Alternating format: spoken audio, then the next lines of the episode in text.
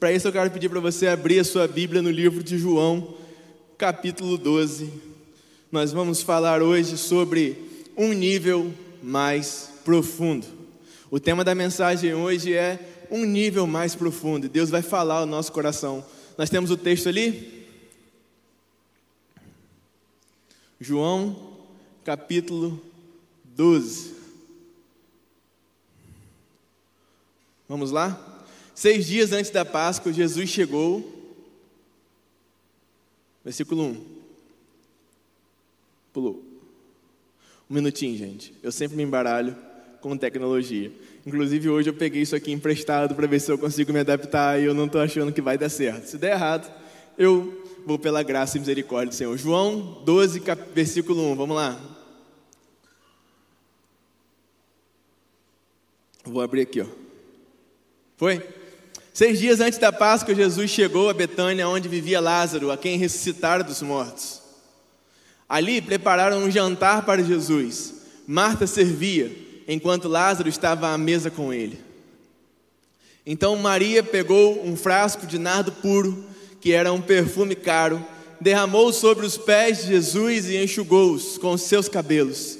E a casa encheu-se com a fragrância do perfume.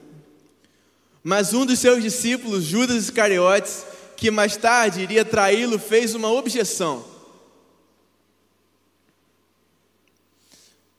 Ele não falou isso por se interessar pelos pobres, mas porque era um ladrão, sendo responsável pela bolsa de dinheiro. Costumava tirar o que nela era colocado.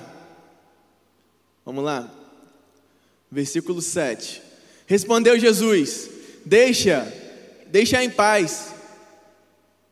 Deixa em paz, que o guarde para o dia do meu sepultamento. Pois os pobres vocês sempre terão consigo, mas a mim vocês nem sempre terão.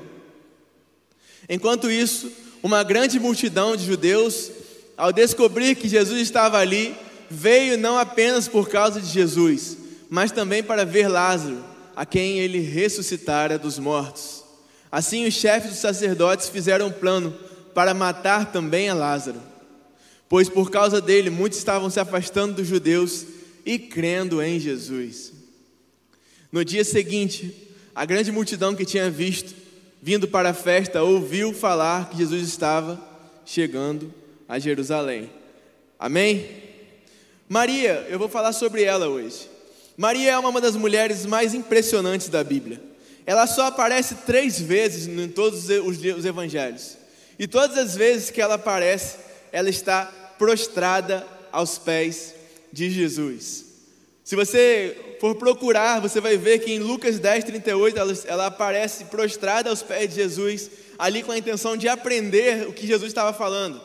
No livro de João, capítulo 11, diz que Maria estava aos pés de Jesus, chorando por conta da morte do seu irmão. Vocês lembram desse texto, da morte de Lázaro? Maria correu e prostrou-se, pedindo a Deus, chorando, pedindo a Jesus, chorando, porque o irmão dela tinha morrido.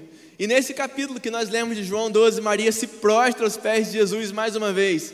Agora não para pedir, agora não para aprender, agora ela se prostra aos pés de Jesus para agradecer. Ela é uma mulher fantástica e nós vamos aprender um nível mais profundo de adoração hoje com Maria. Maria nos ensina que quedar-se aos pés de Jesus é mais importante do que trabalhar para Ele. Corremos o risco de cair no ativismo e perder o desejo de estar em devoção e adoração a Jesus. Estar com Jesus é mais importante do que qualquer coisa que nós fazemos para Ele.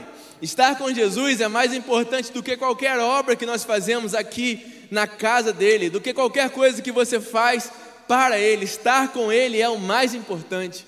Sabe, nós corremos o risco de cair no ativismo, cairmos num, num frenesi de querer trabalhar para Jesus, trabalhar para Jesus e nos esquecermos de nos quedarmos diante de Jesus.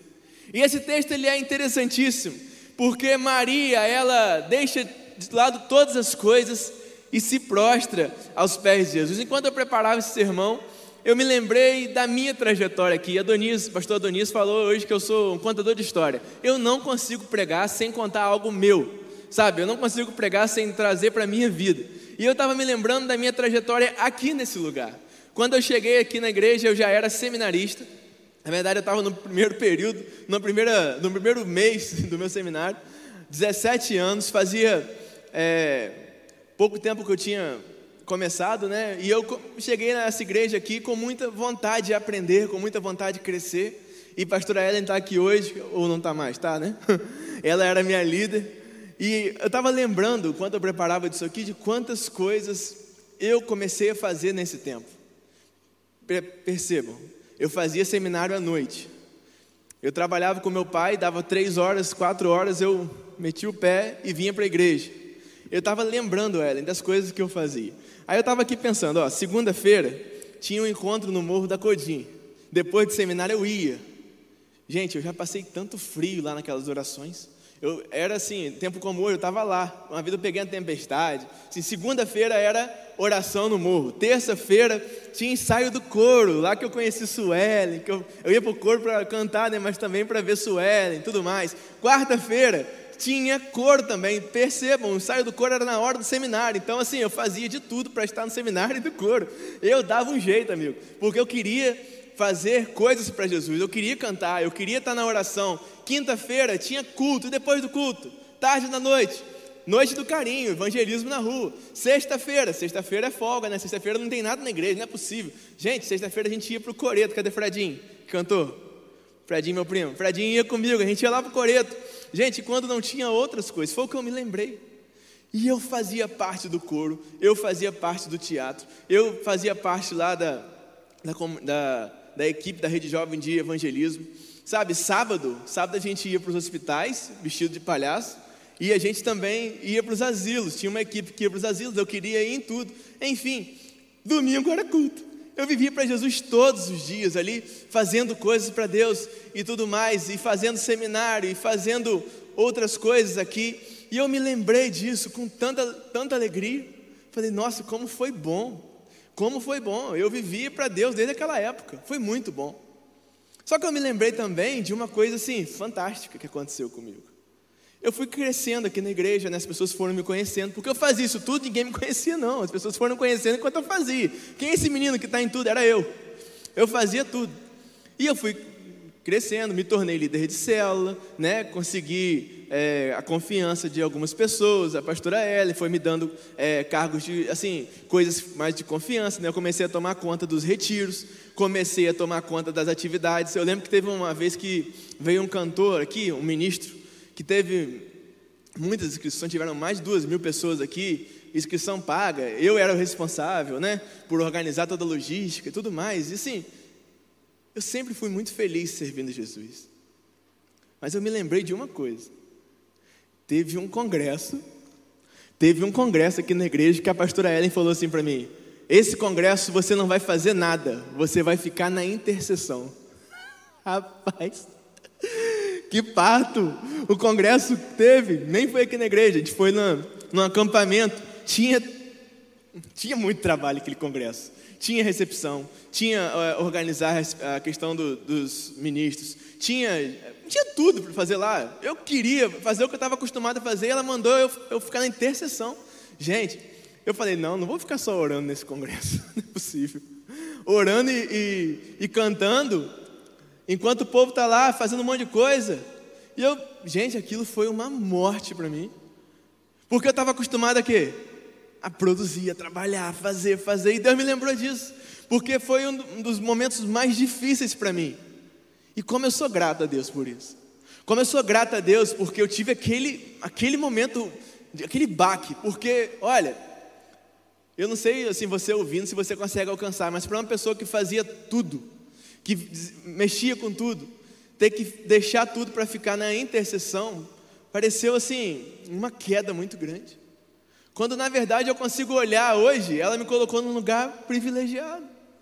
Eu não precisava me preocupar com inscrição, com dinheiro, com pessoas. Eu não precisava me preocupar se estava dando certo ou errado. Eu precisava estar aos pés de Jesus orando e intercedendo para que ele fizesse algo. E eu estava mal por causa disso.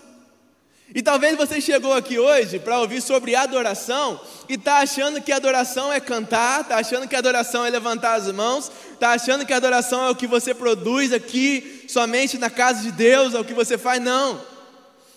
O nível mais profundo de adoração é querer estar como Maria aos pés de Jesus. O nível mais profundo de adoração é não querer mais nada, é não se preocupar com nada, é estar aos pés de Jesus.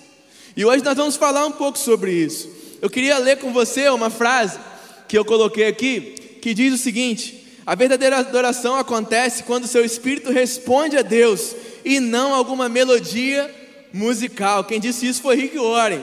Um grande escritor chamado C.S. Lewis também diz assim: Nós não seremos capazes de adorar a Deus nas ocasiões mais sublimes, se não tivermos adquirido o hábito de adorá-lo nas mais simples. Ei, meu irmão? Se Deus não está falando com você, desliga aí o, celular, desliga aí o que está tirando sua atenção, porque Ele quer falar com você. Sabe, existe um nível mais profundo, existe algo de Deus para nós. Prepararam um jantar para Jesus, as vésperas da Páscoa, as vésperas da crucificação. Enquanto isso, a morte de Jesus já estava sendo tramada lá em Jerusalém. E ali naquele jantar eu consigo observar quatro pessoas. Existiam muitas pessoas ali, mas eu consigo observar o comportamento de quatro pessoas. Eu vou começar falando com você sobre o comportamento de Marta. Marta servia, gostava de estar na presença de Jesus, fazia as coisas para agradá-lo. Marta estava errada? Não. Marta gostava de servir, Marta era aquela que pegava o peixinho frito lá e dava para Jesus. Marta limpava lá o salão para Jesus entrar. Marta fazia tudo aquilo. Ela fazia todos os preparativos, ela não deixava faltar nada mas ela era como alguns de nós, que gostamos de trabalhar para Deus, mas não se importamos em ter momentos de intimidade com Ele. A gente até produz coisas para Deus, mas a gente não se envolve. Sabe, existem pessoas assim, pode ser que você seja assim. E sabe o mais interessante? Sabe o, o, o mais interessante? O tempo foi passando e eu comecei a perceber que, embora as pessoas não percebessem, a minha falta de intimidade com Deus fazia com que o meu trabalho para Deus já não me satisfazesse. Porque eu sabia que, mesmo arrancando aplausos dos meus líderes, por exemplo, mesmo arrancando elogios de pessoas, eu estava perdendo a melhor parte. Eu também consigo observar Lázaro. Lázaro estava à mesa com ele. Lázaro gostava, Lázaro gozava de um lugar de intimidade com Jesus. Poxa, Lázaro foi ressuscitado por Jesus. Não é verdade? Ele se sentava-se ao lado e compartilhava de um relacionamento de amizade com o mestre. Sabe como Deus me mostrou aqui? Pessoas que dentro da casa dele já viveram experiências incríveis com Deus. Pessoas que já viveram coisas maravilhosas com Deus. Sabe? Pessoas que já sentiram a presença de Deus, até sentem a presença de Deus, mas se satisfazem apenas em ter o seu lugar à mesa. Tem gente que é assim, vive experiências com Deus, tem intimidade com Deus, mas não vai além. Se contenta em ter o seu lugar à mesa, se contenta em saber que vai para o céu, se contenta em estar ao lado. Mas também consigo observar Maria. Maria foi além do que os outros. Maria lavou os pés de Jesus com o que ela tinha de mais valor. Para pessoas como Maria, nada é mais importante que estar aos pés de Jesus. Pessoas como Maria não medem esforços para agradá-lo, nem se preocupam com o que os outros pensam. Sua adoração é o que de mais valioso tem na sua vida. Quem que você é hoje? Marta? Lázaro? Maria? Será que você é algum dos três? Pensa aí. Ou será que você é Judas? Judas Iscariotes, discípulo de Jesus, caminhava com Jesus, conhecia Jesus melhor do que Marta, Maria e Lázaro mas estava totalmente apegado às coisas dessa terra, preocupado com lucros pessoais e totalmente desinteressado da missão do seu mestre. Ainda criticou a atitude de Maria. Sabe, eu olho para pessoas como Judas aqui hoje.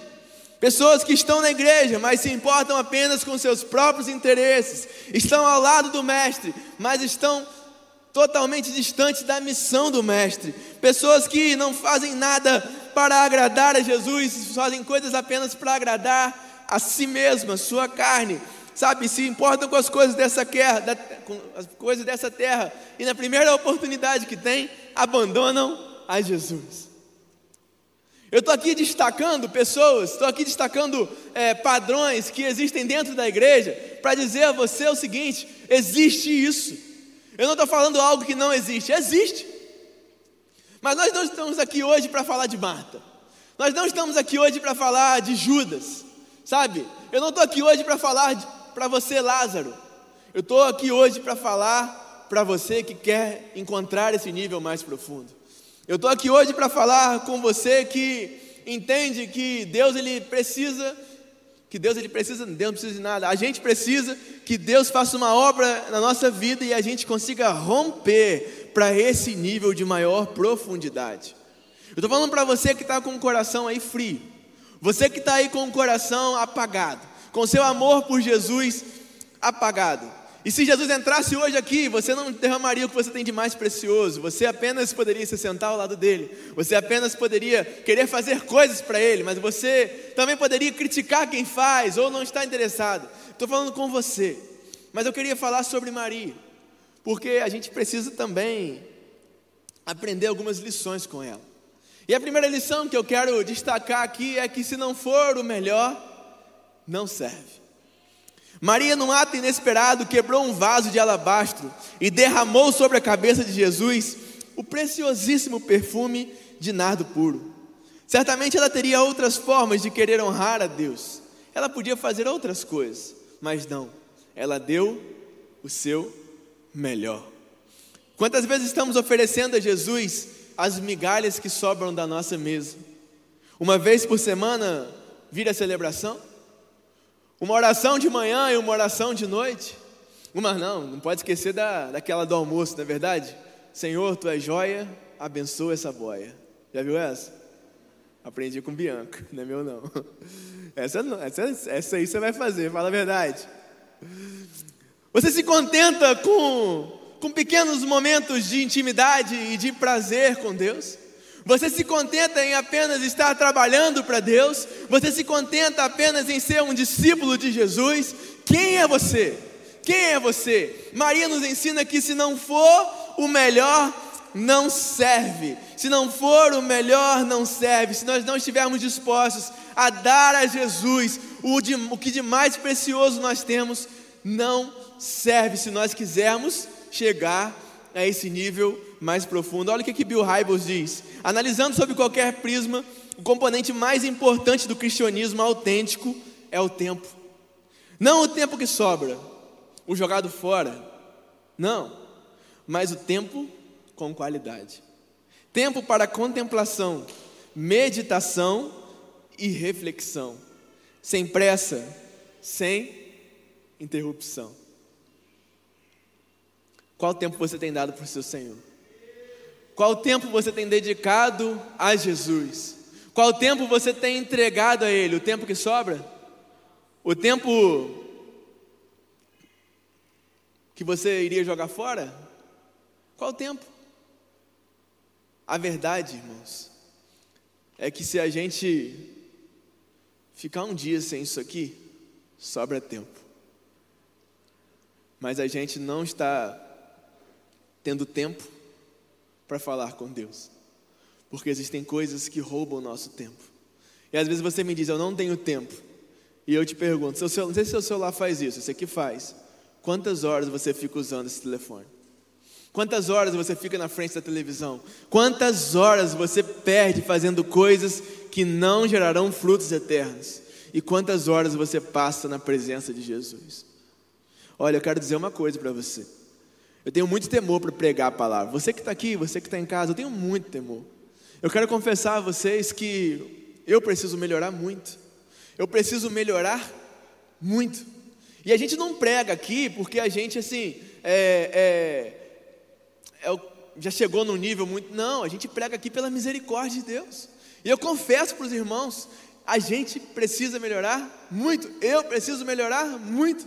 E se eu que estou pregando aqui para você, estou confessando diante de você, diante dessa multidão que está na internet, que eu preciso melhorar, que tal você abrir um pouquinho o seu coração, tirar esse orgulho e falar assim: eu também preciso melhorar, pastor? Pô, para com isso. A gente precisa começar a, a, a ser mais a ser mais sensível à palavra de Deus. A palavra de Deus está aqui, está aberta, está sendo falada nos nossos corações. E a gente ouve mensagem domingo após domingo, quinta após quinta, e não melhora. A gente ouve mensagem, ouve pregação, Deus fala com a gente e a gente não muda. Ô meu irmão, se não for o melhor, não serve.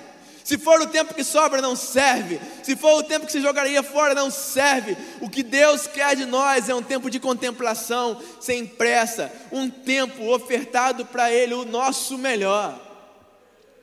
E Maria nos ensina isso, ela deu o melhor. Maria também nos ensina que tem que custar algo. Para Deus, adoração tem que custar algo. E eu vou falar o óbvio, você já sabe, que eu estou falando de adoração, eu não estou falando aqui de cantar louvores, não é verdade? Você sabe disso, né? Você não precisa que eu explique para você que adoração é mais que cantar.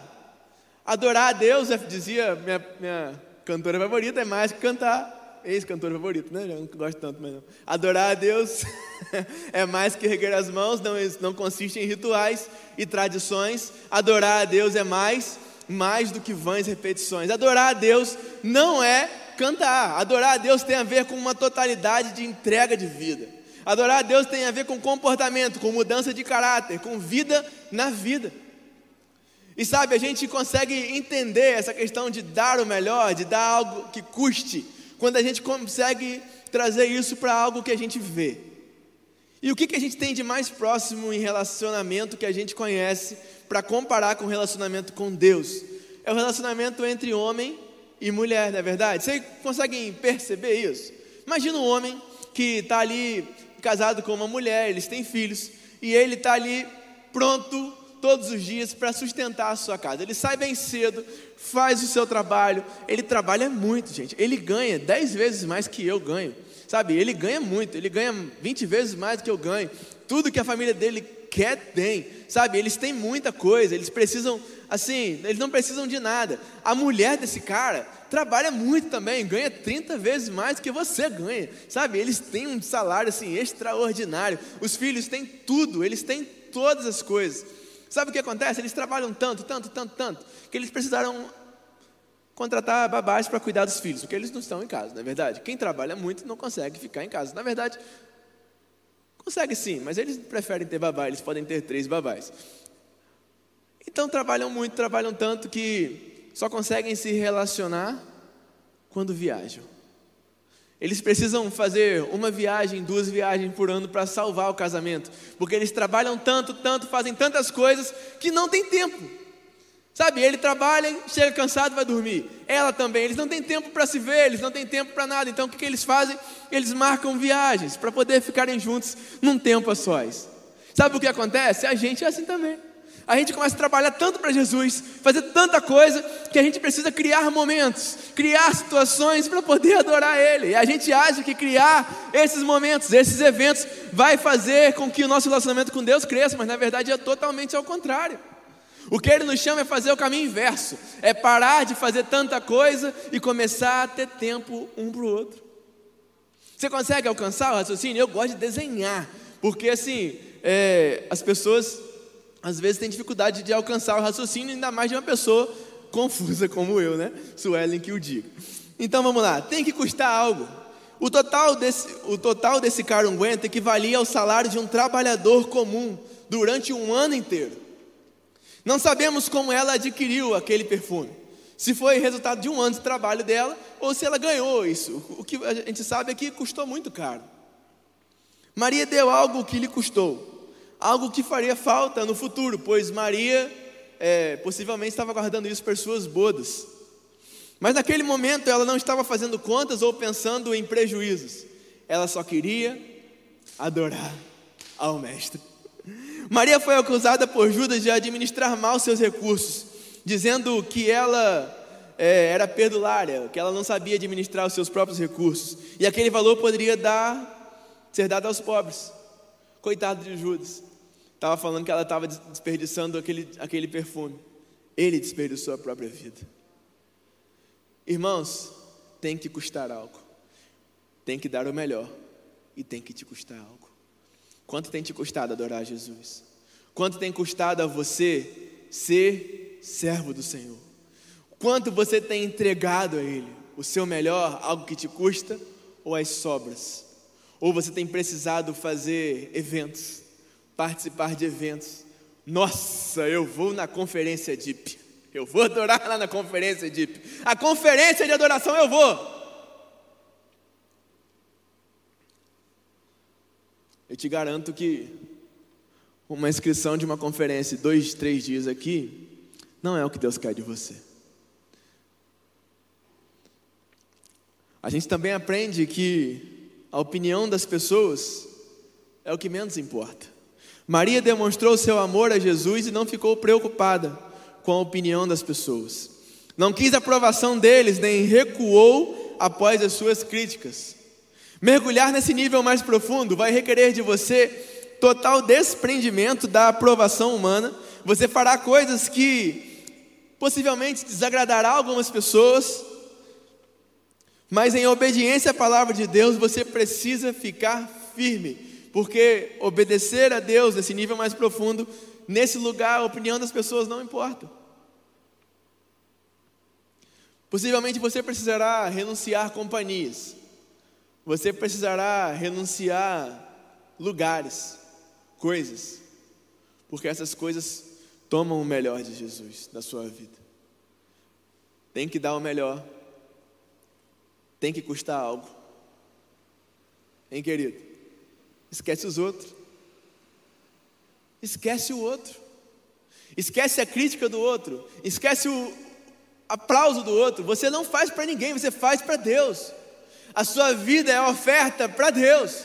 O que você faz é para Jesus. Então, o que a opinião do outro está tá, tá sendo colocada, não importa para você, porque o que você faz é para Jesus. Olha, eu não estou nem aí para crítica. Eu não estou nem aí para aquilo que as pessoas falam de mim. Eu não estou nem ligando. Eu quero agradar ao Senhor. Às vezes a gente quer agradar todo mundo e desagrada a Deus. Às vezes a gente quer impressionar muita gente e desagrada a Deus. Olha, muda o foco. Deus está nos levando para um novo nível, um nível mais profundo, um nível onde a opinião dele é que importa. O que ele pensa de você é o que importa. A Bíblia diz que Jesus disse: Não perturbe essa mulher, porque o que ela está fazendo aqui, todas as gerações vão saber. Será que o que você está fazendo as próximas gerações vão saber? Ou será apagado quando você não estiver mais entre nós? Eu estou rápido, né? Ou não? Porque eu estou acabando.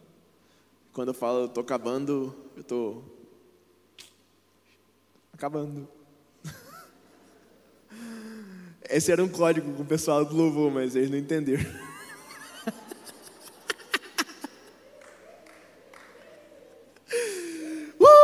estou acabando. E para acabar, se não brincar, não sou eu, né, irmãos? Mas eu estou muito sério, tá bom?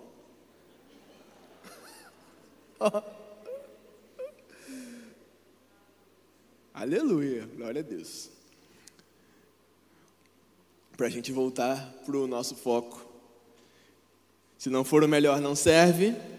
Tem que custar algo. A opinião das pessoas é o que menos importa e faça isso. Adore enquanto der tempo.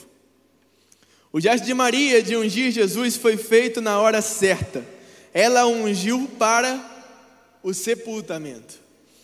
A Bíblia diz que em Marcos, em Mat... oh, caramba, botei inglês aqui, calma aí, ainda não. ainda não, teacher. Minha teacher deve estar orgulhosa. Mas foi para o inglês mesmo, gente. Meu Deus do céu. Misericórdia. Português, português, português. Minutinho. Gente, está amarrado. A Bíblia diz, gente, eu não gosto de tecnologia, me dá um papel, me dá a Bíblia. A Bíblia diz que Marta, que Marta, que Maria ungiu Jesus da cabeça aos pés. A Bíblia diz que Maria quebrou um vaso muito valioso e derramou um perfume que valia 300 denários da cabeça e esse perfume ele ia até os pés, até que nos pés Maria enxugou com seus cabelos. A Bíblia conta no livro de Marcos, capítulo 16, eu não vou ler em inglês, óbvio, que algumas mulheres compraram especiarias e foram ao túmulo de Jesus para ungir Jesus. E quando elas chegaram lá, o túmulo estava vazio, a pedra tinha sido rolada e um anjo estava lá dentro e ele falou: o Jesus, o Mestre, já não está aqui, ele ressuscitou. O que Maria fez foi ungir Jesus enquanto ela tinha tempo. Enquanto havia tempo, Maria ungiu Jesus da cabeça aos pés, o que era feito para sepultamento. Quando as mulheres foram lá, já era tarde demais, ele já tinha sido ungido. E eu te pergunto, meu irmão, eu te pergunto, minha irmã, faça isso. Você tem feito isso? Porque pode ser que não dê tempo. O mesmo Jesus que ressuscitou voltará. O mesmo Jesus que foi ungido por Maria e quando as mulheres foram lá para ungí-lo no sepultamento, no sepulcro, não estava lá, é o mesmo Jesus que voltará. E sabe o que eu penso? Pergunto, sabe o que eu penso? que quando ele voltar, ele vai olhar para nós e ver quem estava me entregando adoração, quem estava ungindo a minha vida, quem estava vivendo uma entrega total, um nível mais profundo. E ele virá, ele virá, e todo joelho se dobrará. Todo joelho se dobrará, todo joelho se dobrará. Mas eu pergunto para você, por que só dobrar os joelhos quando ele voltar? A gente pode dobrar o joelho agora aqui. Sabe por que só esperar a eternidade para cantar louvores e entregar uma vida de adoração completa se a gente já pode fazer isso? Maria não esperou, sabe? Ela não estava nem aí. Ela só queria adorar o Mestre. E você? Que adoração você tem entregado ao Senhor? E você? Você que está em casa aí. Quem você é? Você é Judas? Você é Marta? Você é Lázaro? Ou você pode olhar para dentro de si agora e observar comportamentos de adoração, princípios de adoração como os de Maria?